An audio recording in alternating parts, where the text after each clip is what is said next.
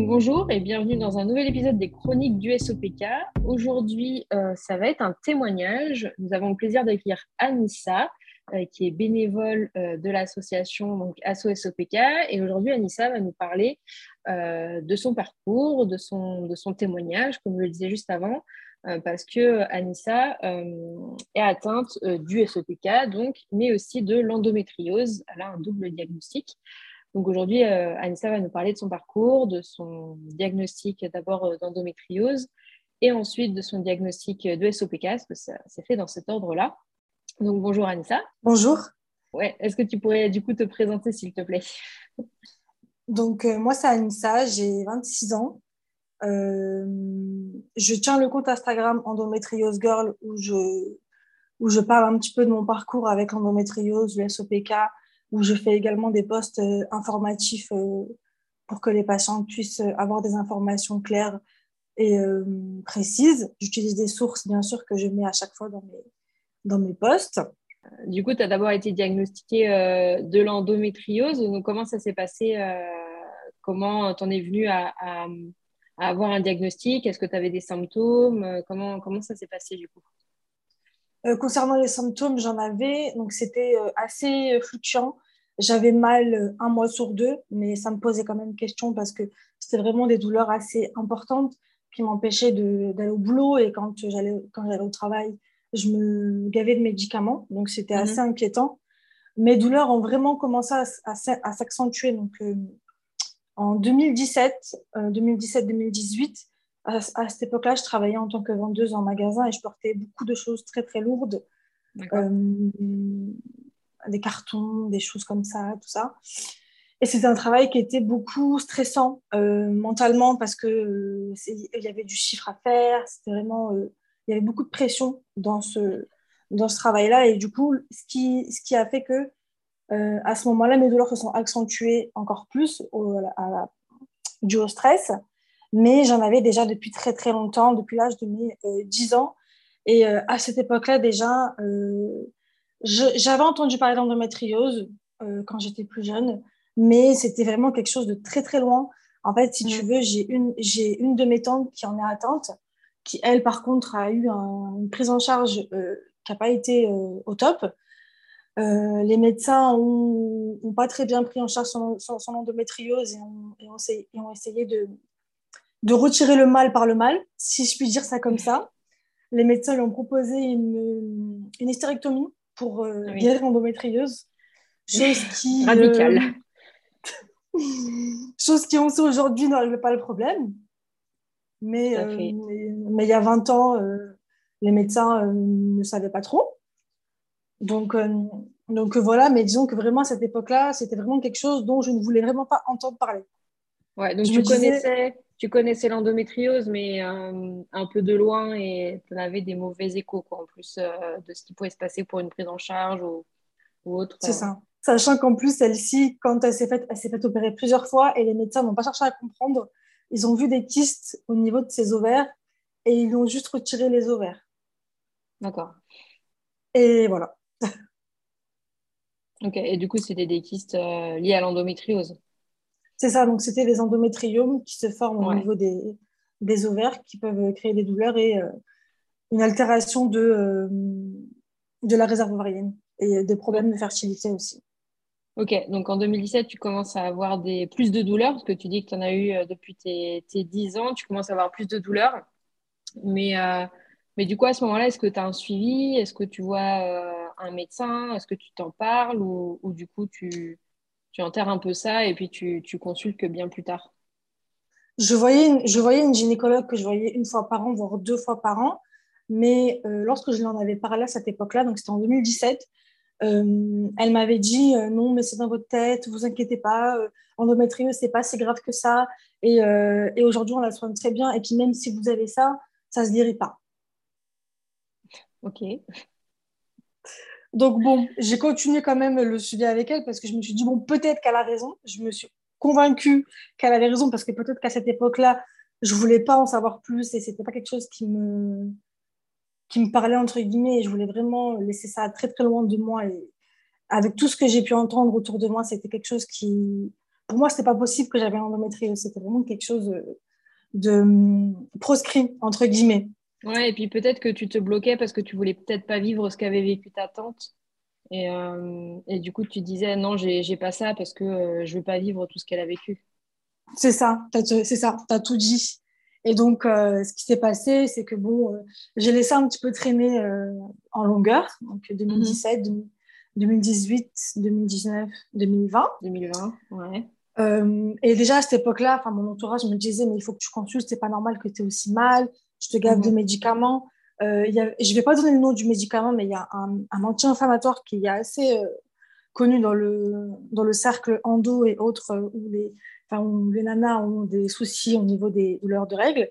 Mhm. je, je, devais prendre 5 comprimés par jour quand, quand j'étais en crise. Ah oui, c'est assez important quand même. Ça devient de surconsommation de médicaments, hein, qui n'est pas terrible. quoi. C'est ça. Donc, euh, donc euh, du coup, voilà, il y a cette époque-là, euh, enfin, je voulais pas savoir, comme, comme j'ai pu te dire. Et je prenais des rendez-vous avec des spécialistes, mais à chaque fois, j'annulais. D'accord. Et du coup, en 2020, tu t'es dit, donc après le confinement, au final, c'est pendant le confinement, tu t'es dit, tu as eu des crises de douleur assez importantes, ou il y a quelque chose qui, qui t'est entre guillemets apparu en disant ça y est, faut peut-être que vraiment là je prenne un rendez-vous et euh, oui, parce que en fait, si tu veux, pendant le après, euh, juste avant le confinement, je faisais énormément de sport et le mhm. sport, ça m'avait du coup aidé à calmer mes douleurs. Ce qui fait que je me, je me, retrouvais pendant mes pendant mes, mes premiers jours de cycle à avoir des douleurs euh, après 5 5 4 c'était une petite gêne, c'était pas très très gênant, ça faisait mal mais ça allait. Euh, et ensuite, pendant le confinement, vu que je ne faisais plus d'activité physique, l'alimentation, c'était n'importe quoi. Comme un peu tout le monde. les chiffres, les gâteaux, les trucs comme ça et tout. Sur le canapé, c'est ça. J'essayais de faire du sport de temps en temps, mais plus, plus, les, plus les semaines passaient, moins j'en faisais. Donc, euh, c'était assez euh, compliqué. Et du coup, pendant cette période-là, le fait de ne pas bouger, de ne pas sortir, de manger n'importe quoi et, euh, et euh, d'avoir mal, ça m'a euh, augmenté mes douleurs fois 10, entre guillemets. Et je me retrouvais à, être coulée par terre sur le sol parce que le froid me soulageait et que ça me faisait du bien. Et, et, mon copain m'a dit c'est pas possible, il faut que tu consultes, tu peux pas rester comme ça. Il faut absolument que tu vois, tu vois un spécialiste, tu ne peux pas attendre autant et être dans la douleur comme ça. Donc, euh, ce que j'ai fait, c'est que j'ai pris rendez-vous euh, juste après le confinement. Donc, c'était, il me semble, mars. J'ai eu le rendez-vous en juin. Donc, j'y suis allée. Euh, donc, je vois ce spécialiste. Donc, j'attends déjà 20 minutes quand j'y vais parce que celui-ci était en retard. Donc, j'y vais, je m'assois et il me demande pourquoi est-ce que je suis là. Pourquoi est-ce que je viens le voir Et je lui explique donc que je pense que peut-être que j'ai une endométriose parce qu'il y a des antécédents dans ma famille, que j'ai des très grosses douleurs. Et il me pose mhm. des questions. Il me demande est-ce que vous avez des douleurs digestives? Je dis que oui, pendant le cycle. Des douleurs à la défécation? Je lui réponds que oui. Euh, des douleurs euh, euh, au niveau de l'utérus, des règles hémorragiques. Entre guillemets, je cochais toutes les cases mhm. au, au, niveau des symptômes. et donc, il me dit, moi, au vu de ce que vous me dites, juste euh, au questionnement que, j'ai, que je vous ai posé, je pense que vous avez l'endométriose. D'accord. Et euh, il m'explique que la plupart des médecins n'ont pas besoin forcément de faire des examens euh, médicaux, échographie ou autres pour diagnostiquer une femme qui a l'endométriose. Le, les questions suffisent pour diagnostiquer, pour diagnostiquer l'endométriose. D'accord, ok. Donc, euh, je, je, passe sur la table d'examen. Donc, j'avais, c'était mon deuxième jour de règle. Donc, je, mhm. je, vais, pour me je vais pour me changer, je m'allonge. Et euh, donc, il fait son échographie. Donc, c'est une échographie endovaginale que le médecin m'a faite. Donc, il me fait son échographie et euh, il me dit Ah, il me dit, vous avez une adénomieuse. Il me dit, mais vous inquiétez pas. il me dit, mais vous inquiétez pas, c'est rien, les femmes en vivent très bien et et la plupart des femmes n'ont pas de problème d'infertilité. Et tu, enfin, déjà, quand il te dit adénomiose, est-ce qu'il te dit ça comme ça et il te. Il regarde, enfin, il regarde. Il t'explique pas forcément ce que c'est en plus, du coup. Non, non, non. Je le regarde, je dis, mais c'est quoi une adénomyose Il me dit, c'est une forme d'endométriose, mais vous inquiétez pas, c'est rien. Et là, je me mets à pleurer. Mais comme je te dis que je me mets à pleurer, et enfin, ça m'a vraiment fait un choc ce jour-là, qu'ils me disent ça avec autant de, de légèreté. Ouais, parce qu'en plus, du coup, j'imagine que tu te souvenais de ce qui s'était passé encore une fois pour ta tante et que tu t'es dit, c'est bon, je, je, vais vivre la même chose, je vais avoir des milliards d'opérations. Ok. C'est ça, je me, suis, je me suis repassé tout le film de, de comment est-ce que ma tante a vécu euh, son, son diagnostic, puis euh, tout son parcours médical, parce qu'elle est aussi passée par un, par un parcours euh, PMA qui, qui n'a pas fonctionné, malheureusement. Mhm. Donc, du coup, voilà, c'était quand même un choc. Donc, il me dit, mais il faut pas pleurer, vous inquiétez pas, c'est rien. Il, me tend un mouchoir et tout. Du coup, je, je, tente de me calmer, donc j'arrive à me calmer, difficilement, mais j'arrive. Euh, je vais pour me rhabiller, donc euh, je vais dans la salle de bain parce qu'il y a une petite salle de bain. Donc je vais pour me rhabiller. Je me remets à pleurer dans la salle de bain. Voilà. Donc je me rhabille, je sors et donc le médecin me prescrit une pilule.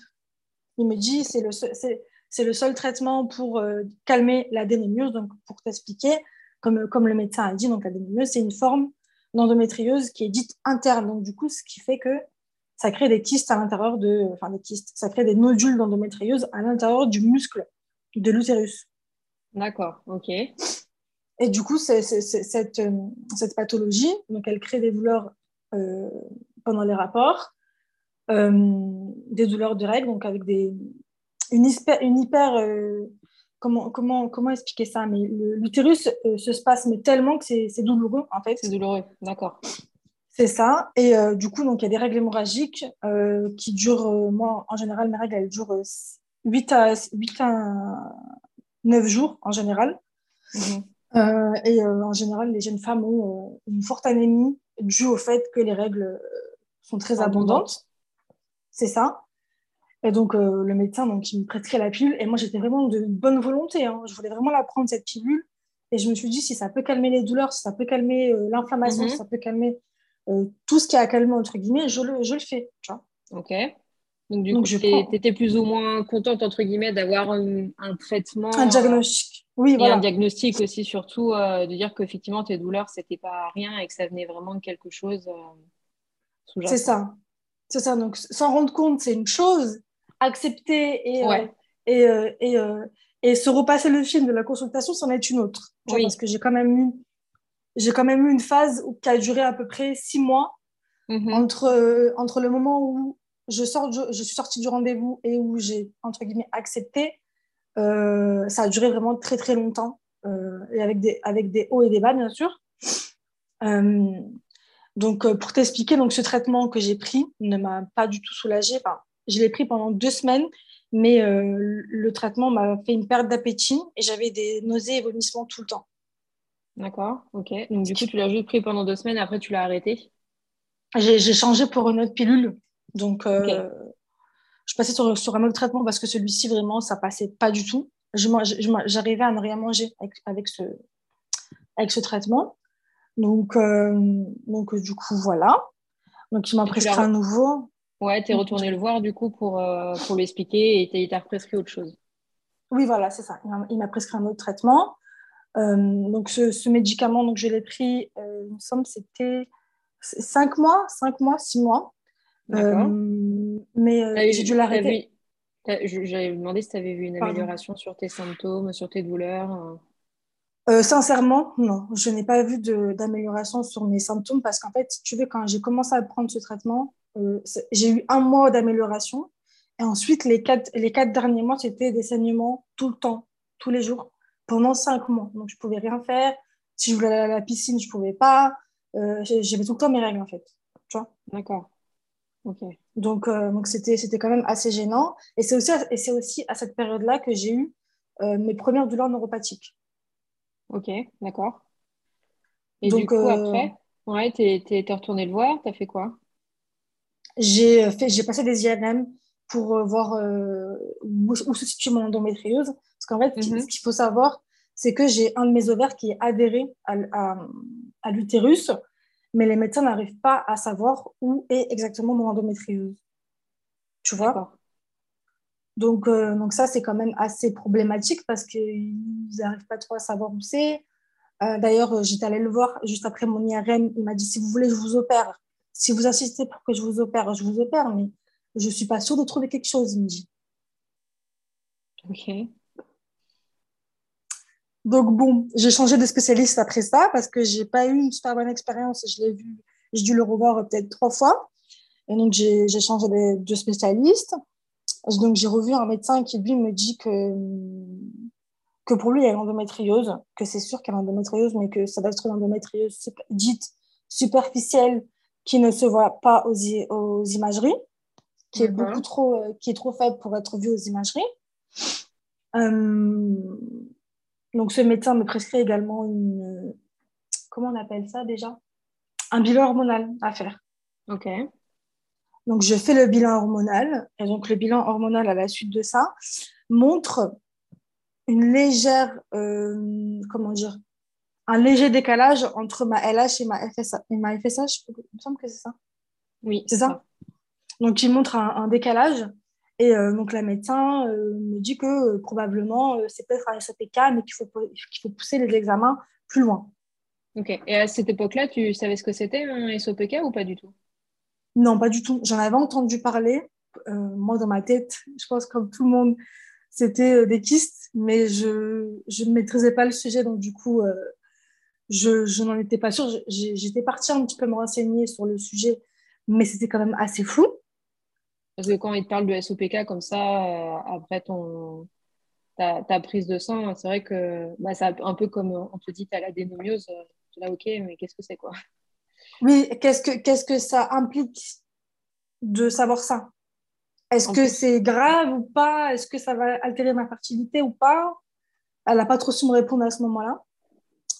Donc, euh, donc, du coup, voilà. Donc, dans le même cabinet, j'avais repris un rendez-vous avec un de ses confrères qui, euh, après, euh, tous les, après tous les examens que j'avais pu faire, prise de sang, échographie, il me semble que c'est ça, mm. échographie de réserve ovarienne, donc m'annonce qu'il y a un SOPK qui est léger mais qui est quand même là et qu'il faut le prendre en compte parce que c'est pas quelque chose à prendre à la légère parce que ça peut quand même créer des dérèglements en mm. plus de l'endométriose qui elle-même crée des dérèglements. Fait. qu'il faut surveiller euh, donc ça, je l'ai su donc un an après, euh, donc l'année suivante, donc en 2021. Euh, D'accord. 2021. en, un an, tu as eu un diagnostic d'endométriose et un troisième ben, Endométriose, adénomiose, adénomiose et... SOPK. Donc ça fait quand même beaucoup. Donc ça fait quand même beaucoup. Euh, dans le même temps, donc je reviens un petit peu en arrière, en octobre 2020, j'ai commencé un suivi euh, psychologique avec une psy parce que j'étais arrivée à un stade où je, il y avait un, trop plein d'émotions et j'avais besoin de décharger un petit peu à ce moment-là. Donc j'ai gardé le suivi pendant euh, six mois et ça m'a vraiment beaucoup aidé à, à, faire la part des choses, à essayer de prendre les choses plus facilement, même si c'est toujours un petit peu mhm. compliqué. D'apprendre à d'avoir un nouveau diagnostic, c'est jamais quelque chose de facile. Euh, mais en tout cas, ça a été vraiment d'une grande aide pour ma part d'avoir ce suivi euh, psy. Bah oui, c'est important et c'est important de le dire que si des personnes euh, en ressentent le besoin, c'est pas c'est normal de, de, vouloir aller consulter un psychologue si on pense que les choses nous dépassent et qu'on se sent pas bien. Euh, comme on dit, euh, si on a un problème au rein, on va voir euh, un médecin spécialisé des reins. Et si on a un problème au niveau des émotions et de notre tête, il eh ben, ne faut pas hésiter à consulter un, psychologue. En fait, c'est pas une tare d'aller consulter un psychologue et, ça peut nous faire que du bien généralement. Oui, c'est ça. Je, suis totalement d'accord avec toi dans ce sens-là parce que moi, pour ma part, je sais que ça m'a aidé à me dire que bon, ok, il y a eu ça, il s'est passé ça mais c'est pas de ma faute et c'est pas grave. Les médecins, parfois, ils ont du mal à, à, faire la part des choses et je me dis, bon après, je veux pas non plus euh, approuver ce que le médecin a fait ou pas parce que c'est pas, c'est pas, pas cool, mais euh, ils les médecins voient tellement de patients qui se, se retrouvent à, à, avoir du mal à annoncer les choses et pour eux, c'est une, c'est une habitude, en gros, mm. et c'est malheureux de le dire que c'est une habitude eux, ils connaissent ce qu'est l'endométriose, ce qui peut être le SOPK, donc ils prennent pas forcément le temps d'expliquer, alors que les personnes qui connaissent pas, vont. Bah, c'est vrai que avoir un diagnostic, que ça, peu importe en fait, on vous dit ah vous avez ça. Quand on connaît pas, on peut très vite s'inquiéter, ou alors on peut se dire ça se trouve c'est rien, alors que ça peut être assez grave, et que ce soit pour l'endométriose ou le SOPK, ça peut faire peur tout de suite, alors qu'il y a effectivement des choses à faire et, euh, des choses qui peuvent être mises en place pour minimiser un petit peu euh, les symptômes. Mais ça reste quand même des pathologies qui ne sont euh, pas négligeables. Oui, voilà. Ben, pour, pour citer un exemple personnel, j'ai une de mes tantes qui a été diagnostiquée du, du cancer du sein il n'y a pas très longtemps.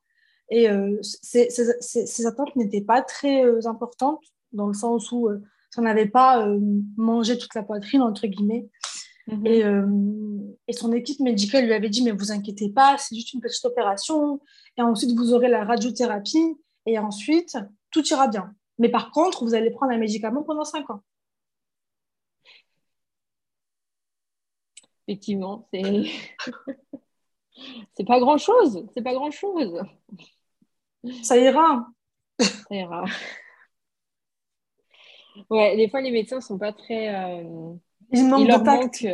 C'est ça, exactement. Il manque de tact. Des fois, ils ne sont pas forcément euh, compréhensifs dans leurs paroles et, ça peut euh, mettre à mal pas mal de monde, en fait. C'est ça. Ok, donc du coup, euh, ton diagnostic d'endométriose adénomiose. Après, on te fait faire des examens SOPK qui tombent.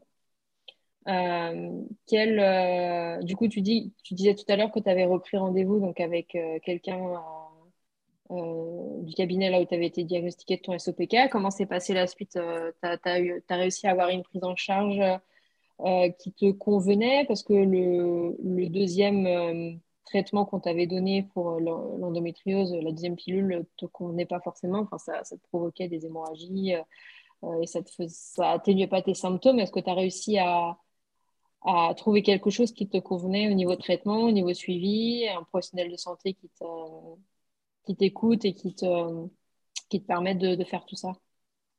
Donc, euh, concernant du coup la prise en charge au niveau des traitements, donc ce médecin m'a donné une nouvelle pilule euh, qui n'a malheureusement pas fonctionné à nouveau parce que mes symptômes ne, se calmaient pas et c'était comme l'ancienne pilule, euh, des, hémorragies, des saignements tout le temps et c'était vraiment assez euh, usant mentalement d'avoir mm. euh, d'avoir ce genre de saignement et qui ne, qui ne passe pas même après plusieurs mois de traitement. Donc euh, j'en ai parlé avec, avec ce médecin qui lui m'a dit écoutez, si vous voulez pas prendre de traitement, n'en prenez pas. Mais ne vous étonnez pas, c'est endométriose ça grave. D'accord, ok. Donc bon, donc bon, enfin là, je t'avoue qu'au niveau de ma prise en charge, j'ai fait une pause parce que les petites réflexions des médecins, euh, je t'avoue que j'ai l'impression que quand je vais voir des médecins et que je leur dis que je ne prends pas de traitement, ben c'est pas bien. Tu vois? Mhm. oui. Bah oui, oui, forcément, euh, il y a des médecins qui ont encore du mal en plus à, comprendre que des personnes ne veulent, ne veulent pas de traitement médicamenteux. Euh, et euh, après, ça peut se comprendre dans un sens, mais dans un dans l'autre, il faut, qu'ils comprennent aussi euh, qu'on ne veut pas forcément tout, tout cette bourré de médicaments non-stop et vouloir choisir des solutions un peu plus naturelles des fois. Oui, voilà, c'est ça. Donc, donc, ce qui s'est passé, c'est que du coup, j'ai laissé, on va dire, les pilules de côté. Mais pour, pour t'expliquer, depuis euh, janvier 2021, je suis suivie en centre antidouleur par rapport à mes douleurs euh, neuropathiques et mes douleurs mhm. chroniques. Euh, et, j'ai mis beaucoup de choses en place donc, avec l'hôpital et grâce à l'hôpital aussi. Donc, je fais des séances de kiné assez régulièrement, plus des séances d'ostéopathie aussi. Et ça, quand même, ça aide, ça aide beaucoup.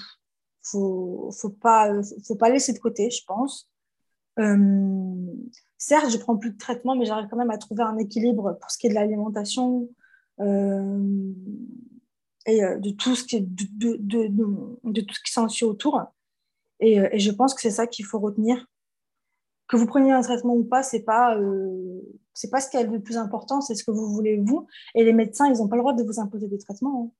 Hein. non, ils n'ont pas le droit d'imposer. Si on veut prendre un traitement, on peut en prendre un. Si ça si ça nous soulage, s'il n'y a pas trop d'effets secondaires et que ça nous convient, on peut. Mais c'est vrai que si toi, tu as essayé quoi, trois, au moins trois traitements, c'est vrai mmh. que c'est usant, ça ne convient pas, ça t'a ça, provoqué des effets secondaires. Mais en fait, finalement, tu dis que tu n'as pas de prise en charge, mais si, au final, si tu as un suivi dans un hôpital avec des kinés ostéo et que et du coup, ça te permet euh, d'atténuer tes douleurs, tous ces exercices kiné ostéo? Oui, franchement, oui, ça aide, ça aide beaucoup de, de faire cette séance-là, sachant qu'en plus, j'ai une adhérence, comme je t'ai expliqué, à l'ovaire droit, qui, elle, peut créer des douleurs euh, au niveau du psoas. Donc, si tu as trouvé ta, prise en charge qui te convient, finalement, c'est le principal, même si tu ne prends pas de, traitement, de pilule qu'un médecin voudrait te faire prendre, euh, c'est le principal au final. Chacun doit trouver sa, prise en charge et, et sa, façon de bah, d'aborder la chose, en fait. Oui, voilà, tu as tout dit euh, concernant, euh, concernant ce sujet. Et je pense que, comme tu dis, si une personne veut prendre un traitement et que ça lui convient, autant, euh, autant passer sur cette voie-là et, euh, et, rester comme ça. Et si les deux lui convient, la prise en charge euh, non médicamenteuse et médicamenteuse, c'est très bien aussi. Oui, parce que c'est pas parce qu'on prend une pilule qu'il n'y a pas d'autres trucs à faire derrière pour améliorer la qualité de vie. Ok, bah merci Anissa. Est-ce que tu as un petit message à faire passer aux personnes qui nous écoutent, euh, qui ont une endo, un SOPK, euh, ou juste une endo, un SOPK, ou les deux? De vous écouter, de vous faire confiance et euh, de ne surtout pas désespérer dans votre prise en charge parce que c'est vous qui êtes maître de votre, de votre prise en charge.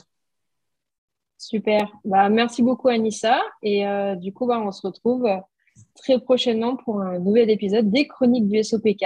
N'hésitez pas à nous faire un retour sur cet épisode euh, sur nos réseaux sociaux. Et si vous voulez témoigner comme Anissa, eh ben, n'hésitez pas à nous contacter, à nous envoyer un mail ou nous contacter sur nos réseaux. Merci beaucoup. À bientôt.